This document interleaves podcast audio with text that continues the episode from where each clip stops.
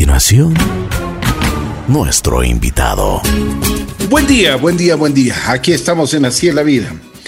Bueno, el día de hoy, sábado, quiero invitarle a Alexa. Ella nos va a contar su testimonio, un testimonio bastante fuerte, así que, pero también nos va a motivar en muchos sentidos.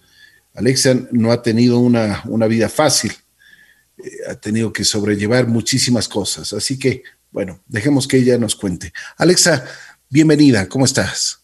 Muchas gracias, eh, muy buenos días, gracias por la invitación. Conversemos un poquito. Eh, claro. ¿Dónde naces? ¿Qué te inculcaron tus padres en, en cuestión de principios? Porque ese es, nosotros comenzamos a hacer este programa por, por este motivo, por los principios que debemos, eh, debemos tener los seres humanos. Claro que sí. Eh, yo soy de Quito. Eh, mis padres siempre me han enseñado a respetarme y a respetar a los demás. Perfecto. ¿Cuántos años tienes, Alexa? Tengo 32 años. 32 años, muy joven. Pero bueno, vamos a conversar sobre tu, digamos, si es que nos vas dando tu testimonio de vida Tú te casaste, tuviste una pareja. A ver, cuéntanos cómo fueron los inicios, porque si quisiéramos eh, conocer un poco de detalles. Claro que sí. Eh, bueno, por cuestiones de la vida no me casé, pero tenía una pareja. Fuimos novios durante muchos años, eh, más o menos unos 10 años ya estuvimos juntos desde novios y cuando ya vivimos juntos. todo era al principio muy bonito. En sí surgieron los problemas cuando tuve a mi primera pequeña. Él no trabajaba aquí en Quito, sino en el Oriente. Entonces, yo pasaba sola, se podría decir. ¿Qué pasó? Bueno, todo estaba normal, pero hace más o menos dos años eh, tuvimos un inconveniente bastante complicado. Bueno, él me, me acusó de que yo había sido infiel. Entonces, obviamente la noticia a mí me quedó, me cayó como un balde de agua fría. No entendía la razón. A ver, pero es, es, eh, justamente vamos por eso. Eh, tú tenías una relación de 10 años, ¿no es cierto? Sí. Él se fue a trabajar eh, por responsabilidades, se fue, se fue afuera de la ciudad. Sí. ¿Y cuál era la relación? ¿Tenían buena relación? tenían, em, siempre estaban en contacto. ¿Cómo era? Cuéntanos sí, todo era, estaba muy bien. Él venía cada 15 días, se quedaba en casa con nosotros durante cinco días y se iba de nuevo. Eh, permanecíamos en contacto siempre, todo el tiempo. Eh, o sea, todo aparentemente estaba normal, según yo. Pero no sé qué sucedió, no sé de dónde salió, no sé cómo fue. Total es que un día, eh, como le digo, él me, me dijo eso, entonces yo me quedé con la boca abierta porque no sabía qué contestar, pero bueno. ¿Pero por qué te dijo eso? Debe haber tenido un argumento, alguna cosa.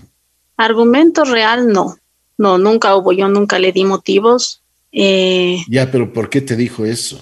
¿Qué pasó? Eh, supuestamente alguien de su trabajo le había comentado algo de mí, porque para ese entonces él ya estaba aquí en Quito, trabajaba aquí en Quito.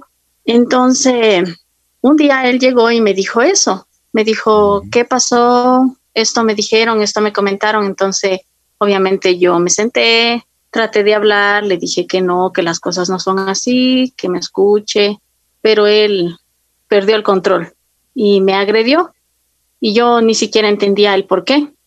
Eh, cuando ya terminó el incidente, yo salí y estaba caminando. Estaba completamente desorientada porque no entendía qué había sucedido, pero pasó. En la tarde que yo volví a la casa, yo estaba completamente asustada eh, y él se disculpó conmigo y yo acepté sus disculpas. Me dijo que todo fue un malentendido y asunto cerrado supuestamente. A ver, pero, pero a ver, a ver, un ratito, un ratito. ¿Por qué fue, por qué, por qué supuestamente te acusó de una cosa que tú no hiciste y tú aceptaste? Eh, o sea, ¿cómo fue el asunto? A ver, yo acepté sus disculpas, mas no es que haya aceptado el hecho de lo que él me acusó, porque como le digo, yo en ese momento no, no entendía qué era lo que estaba sucediendo. Él estaba completamente cerrado, no escuchaba razones, no entendía, o sea, estaba completamente bloqueado y yo ya tampoco sabía qué decirle.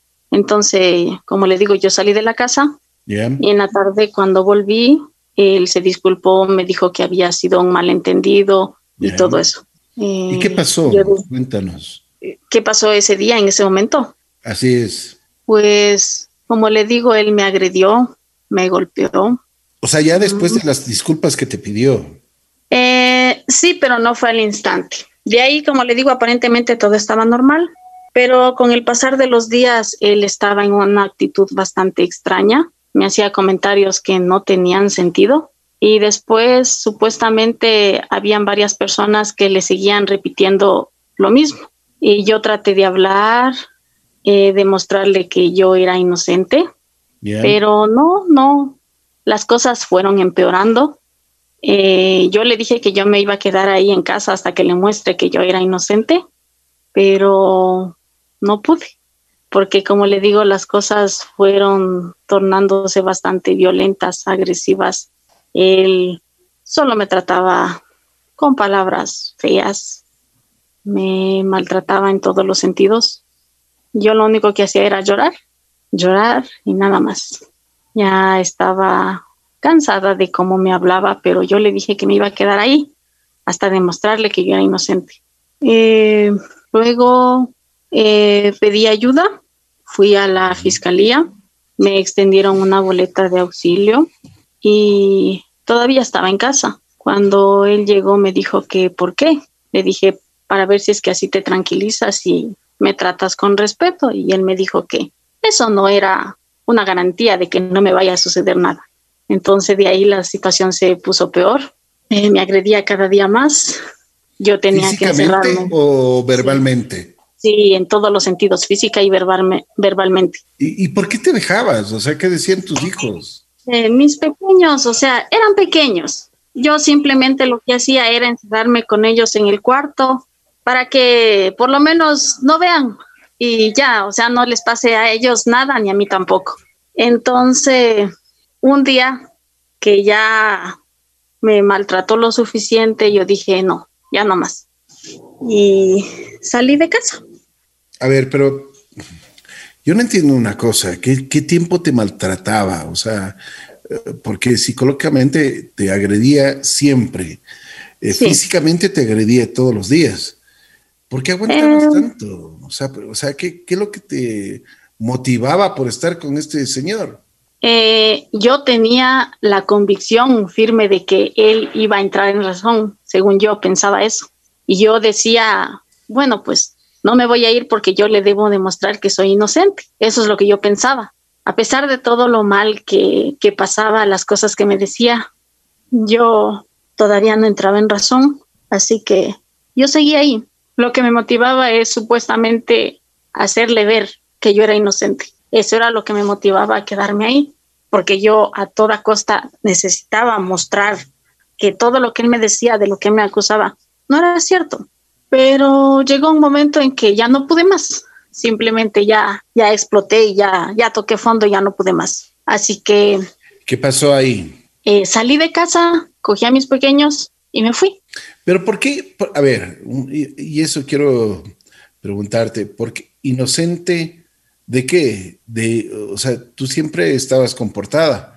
O sea, ¿cuáles eran las pruebas de él para, para decirte que estabas mal? Solo sus de que palabras. Había sido, que había sido infiel. Solo sus palabras, porque él supuestamente decía que, que sus amigos o sus conocidos me habían visto. Entonces yo le decía, vamos a hablar con quien tú quieras para mostrarte que yo soy inocente, pero no. O sea, él no es que tenía ninguna prueba porque no existían pruebas, pero él siempre me acusó, me decía que su familia sabía, que sus conocidos sabían. Entonces, no es que hubo una base con algo sólido para que él me acuse de todo eso, pero mientras eso duró me hizo la vida imposible, se puede decir. Fue algo bastante duro en todos los sentidos. Eh, cuando salí de casa salí sin nada no pude coger nada más que mi ropa. Él dijo que todas las cosas eran suyas, entonces se quedó con las cosas. Yo dije, está bien. Cogí a mis pequeños y mis papás me acogieron, estoy en casa de mis papás. Yo pensé que una vez que me separé, las cosas iban a estar mejor o por lo menos iba a estar tranquila, pero no fue así. ¿Qué pasó? O sea, tú, tú dejaste tu hogar, dejaste todas tus pertenencias que habían hecho durante la convivencia y, y ¿qué pasó? Yo vine aquí donde mis padres y desde ahí él empezó a, acosarme por todos los medios. Me llamaba, me escribía mensajes, yo levantaba el teléfono y él solo me insultaba. Por los mensajes también decía cosas que no tenían sentido. Yo incluso llegué a desconectar el teléfono de aquí de casa para, para no escuchar lo que él me decía. Le bloqueé del teléfono, de los mensajes. Venía supuestamente para hablar de manera respetuosa por los pequeños, pero no siempre se terminaba en completos malos términos. Me insultaba, si me encontraba en la calle me insultaba, entonces todo se volvió un caos. A pesar de todo eso, durante un tiempo yo le mantuve al tanto de cómo estaban los pequeños. Yo, a pesar de todo, dejaba a un lado todo lo que él me había dicho, lo que él me había hecho, y yo le contestaba el teléfono, hacía que hable con los pequeños, le decía cómo estaban, pero siempre se terminaba en lo mismo, en insultos, en groserías, en malos tratos, en acusaciones, eh, hasta que ya estaba igual, a pesar de que yo ya no estaba viviendo con él, eh, estaba la situación bastante complicada, así que yo decidí buscar ayuda y recurrí a CEPAM y ahí me ayudaron poniendo una denuncia eh, con una restricción. Desde aquel día no he vuelto a saber nada del Señor no me volvió a llamar, a escribir, a buscar y también he recibido ayuda psicológica. Estoy todavía con tratamiento psicológico y lo que puedo decir hoy en día es que estoy mejor. Qué bueno, Alexa. Qué fuerte, ¿no? Qué fuerte, o sea, lo que has pasado. Bueno, y a la final, ¿qué hizo? O sea, las autoridades hicieron algo con este señor. Le comento que la situación era extraña porque cuando él venía y me insultaba o en la calle, lo que sea, yo tenía el botón de pánico activo. Yo presionaba el botón porque me dijeron que si eso sucedía, como yo tenía la boleta de auxilio, eh, los policías iban a venir y, le iban a llevar. Pero no, nunca sucedió eso. Eh, las veces que yo activé el botón de pánico, eh, para cuando llegaba la policía, él ya se había ido y la policía lo que me decía es que no podían hacer nada porque él ya no estaba ahí. Entonces yo en esos momentos decía, pero entonces ¿de qué me sirve? Y si me hace más daño o, pasa algo peor, o sea, no me sirve de nada tener la boleta de auxilio, ni el botón de pánico, ni nada. Yo eso es lo que sentía. Yo llegué a sentir miedo de salir a la calle, de subirme en un bus, de contestar el teléfono a un número desconocido. Yo tenía miedo. Yo me desconecté completamente de todo. Yo no salía a ninguna parte. Yo no contestaba el teléfono. O sea, fueron momentos difíciles, complicados. Me imagino, me imagino. Bueno, ¿y qué pasó? Cuéntanos. Eh, durante un año entero yo lloré de día y de noche. Estaba en un estado, ¿qué le diré?, de depresión grave. Eh, yo me, levanta, me levantaba porque tenía que atender a mis pequeños, pero no había ánimos para hacer absolutamente nada. Yo estaba mal. Y a pesar de todo eso, yo todos los días esperaba que él venga o llame de una buena manera y me pida disculpas, porque yo sentía que necesitaba que se disculpe por todo lo que había dicho y había hecho. No encontraba salida. Yo sentía que después de eso ya no había nada más. Yo llegué a, pensar que una salida era el suicidio, lo pensé. Eh, cuando ya estaba todo en mi cabeza, digamos que planeado qué es lo que iba a hacer, eh, gracias a Dios busqué ayuda y aquí estoy. A ver, esta cuestión del suicidio, ¿qué es lo que estabas pensando? ¿Por qué lo, lo tomaste en consideración?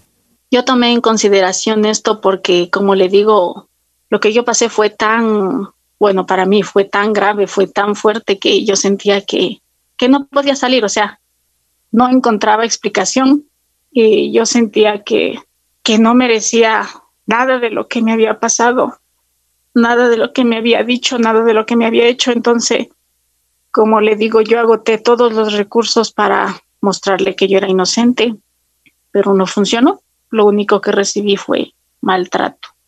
Entonces yo sentí que ya no, no tenía sentido. No, era el final, como quien dice. Para mí ya no había más. Entonces por eso tenía en consideración eso.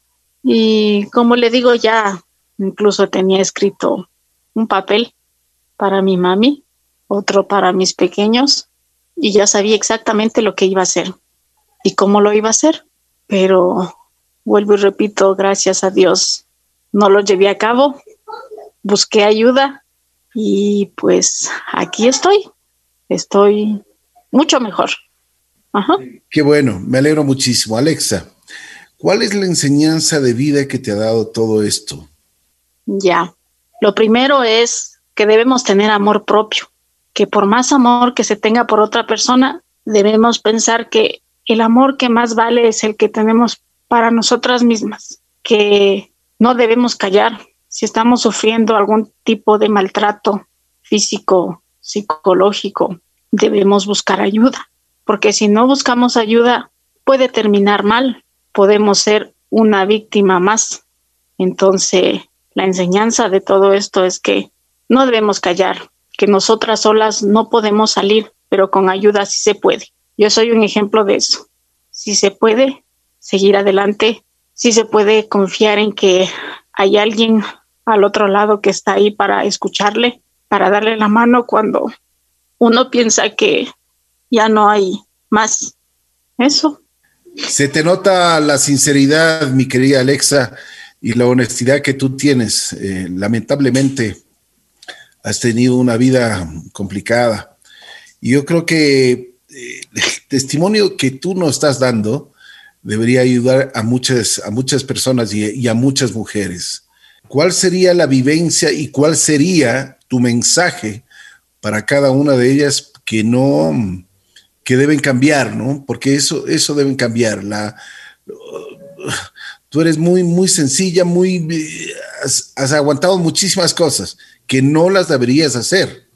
Eh, sí, lo que yo les podría decir es que ceden su lugar, que no porque, como saben decir, aunque mate, aunque pegue marido es, no, eso está mal, porque el mismo hecho de que sea la pareja, el esposo con quien conviven todos los días, debería ser alguien que les proteja, que esté ahí para ellas, para ver que estén bien, no para que estén maltratadas, humilladas, que si ellas sienten vulnerados sus derechos o, o que se sienten agredidas, que busquen ayuda, que pidan ayuda, que no se queden calladas porque no estamos solas. Siempre hay alguien para darnos una mano, aunque veamos que todo está perdido, aunque parezca que ya no hay salida, que ya no hay solución, que tengan presente que necesitan ayuda y que tienen que hablar. La única solución es reconocer que uno está sufriendo maltrato y buscar ayuda, porque si uno no se da cuenta de eso, pueden ser las consecuencias graves. De acuerdo, de acuerdo. Y te quiero agradecer muchísimo tu valentía. Gracias, Alexa, por conversar con nosotros y dar tu testimonio de vida. Eh, te mando un abrazo especial, cuídate mucho. Si nosotros podemos hacer algo, y mm, una cosa también que quería decírtela, eh, nosotros aquí tenemos eh, personas que pueden ayudar a las, a las mujeres, porque es, así como hay eh, defensores de los derechos humanos, también hay de las personas que están maltratadas. Y eso llámese hombres y mujeres, ¿no? Si podemos ayudarte, con muchísimo gusto. Muchas gracias. Agradezco mucho el espacio, la apertura para poder comentar una parte de mi vida, tal vez una de las más complicadas que he pasado. Eh, muchas gracias. Es un alivio poder compartir con alguien y espero de verdad que esto ayude y anime a que no se queden callados, que hablen, que pidan ayuda. Gracias. A ti, muchísimas gracias. Muy gentil. Gracias, Alexa. Y gracias a todos y cada uno de ustedes que nos escuchan en Así es la vida.